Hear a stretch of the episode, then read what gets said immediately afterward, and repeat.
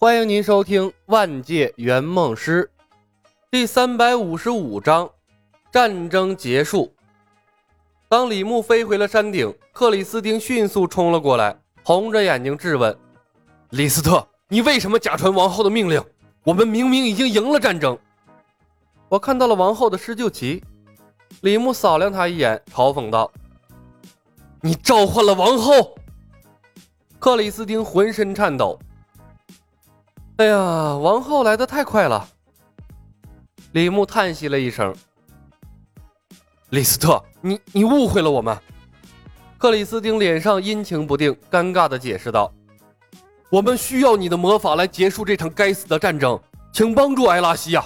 战后我会亲自向你解释这一切。是否会帮助你们？等王后来了，我会和她谈判的。”李牧微微一笑：“克里斯汀。”这个时候，你不应该在战场上指挥战斗吗？当邪恶联盟跪下投降的那一刻，王子殿下的试炼已经结束了。克里斯汀欲言又止，他看了一眼李牧，失魂落魄的转身离开。李斯特退出后，战场上的局势陡然逆转了。邪恶联盟的士兵虽然又聋又哑，但在数量上仍然具备压倒性的优势，而且王后正在赶来战场。他分不出心来算计李斯特了。克里斯汀还指望着李斯特最后能良心发现，帮助埃拉西亚赢得战争的胜利呢。毕竟埃拉西亚的主力差不多都在这儿。如果失败，埃拉西亚真的要亡国了。简简单单的几句对话，连迟钝的程东东都明白了他们的处境。他皱起了眉头：“李，他们为什么敢这么做？凯瑟琳就不怕我们背后的势力报复吗？”李牧笑着看了他一眼：“老程，你表现的太不像一个王子了。问题竟然出在我这里。”程东东一愣，咕哝了一声，突然变得沉默了。扛着摄像机的亚尔林猛地瞪大了眼睛，剧烈的颤抖了起来。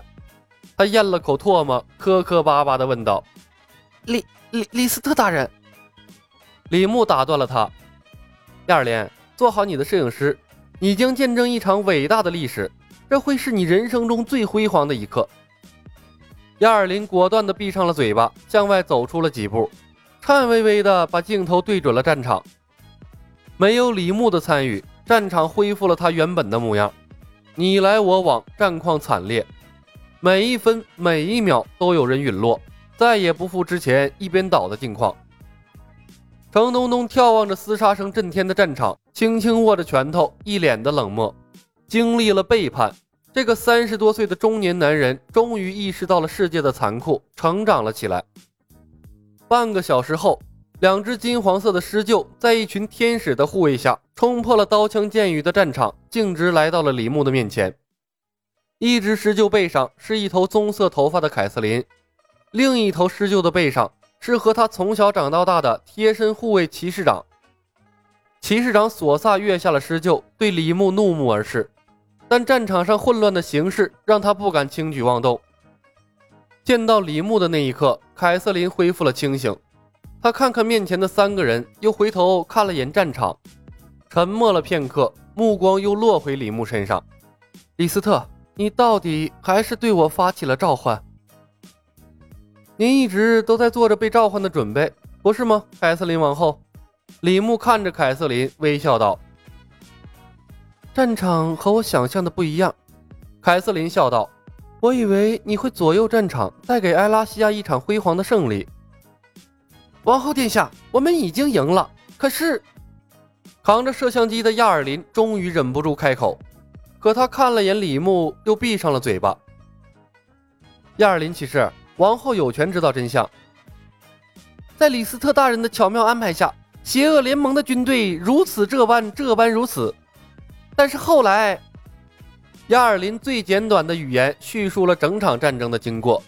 说到最后，他看着凯瑟琳越来越难看的脸色，咽了口唾沫，说道：“王后，我认为李斯特先生没有恶意，他没有做过任何危害埃拉西亚的事情。”索萨瞪了他一眼。亚尔林讪讪地闭上了嘴巴。李斯特先生，我需要怎么做才能给埃拉西亚带来和平？凯瑟琳闭上眼睛，长叹了一声。搜集这个世界上所有的宝物，四系魔法术所有的卷轴。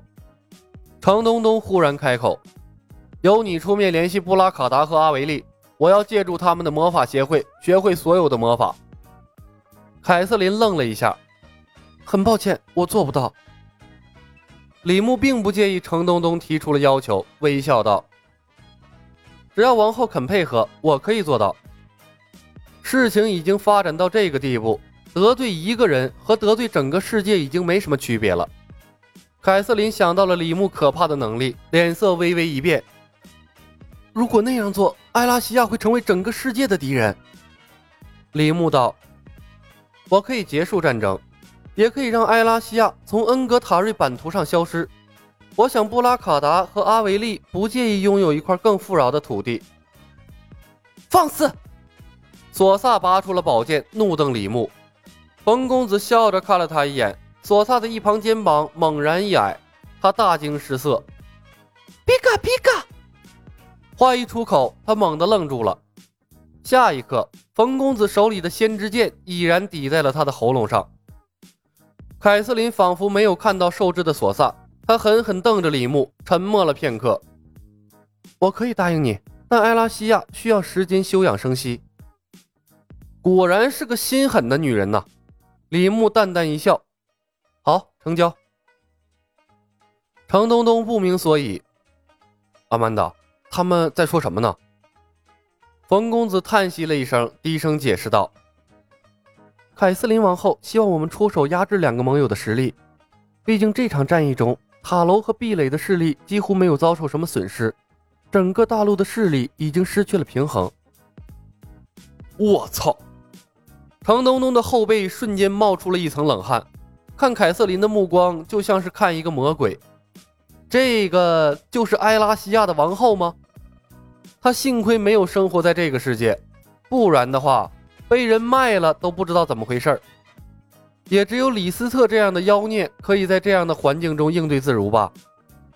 不对，程东东的脑海里忽然闪过了在圆梦公司签合同时的情景。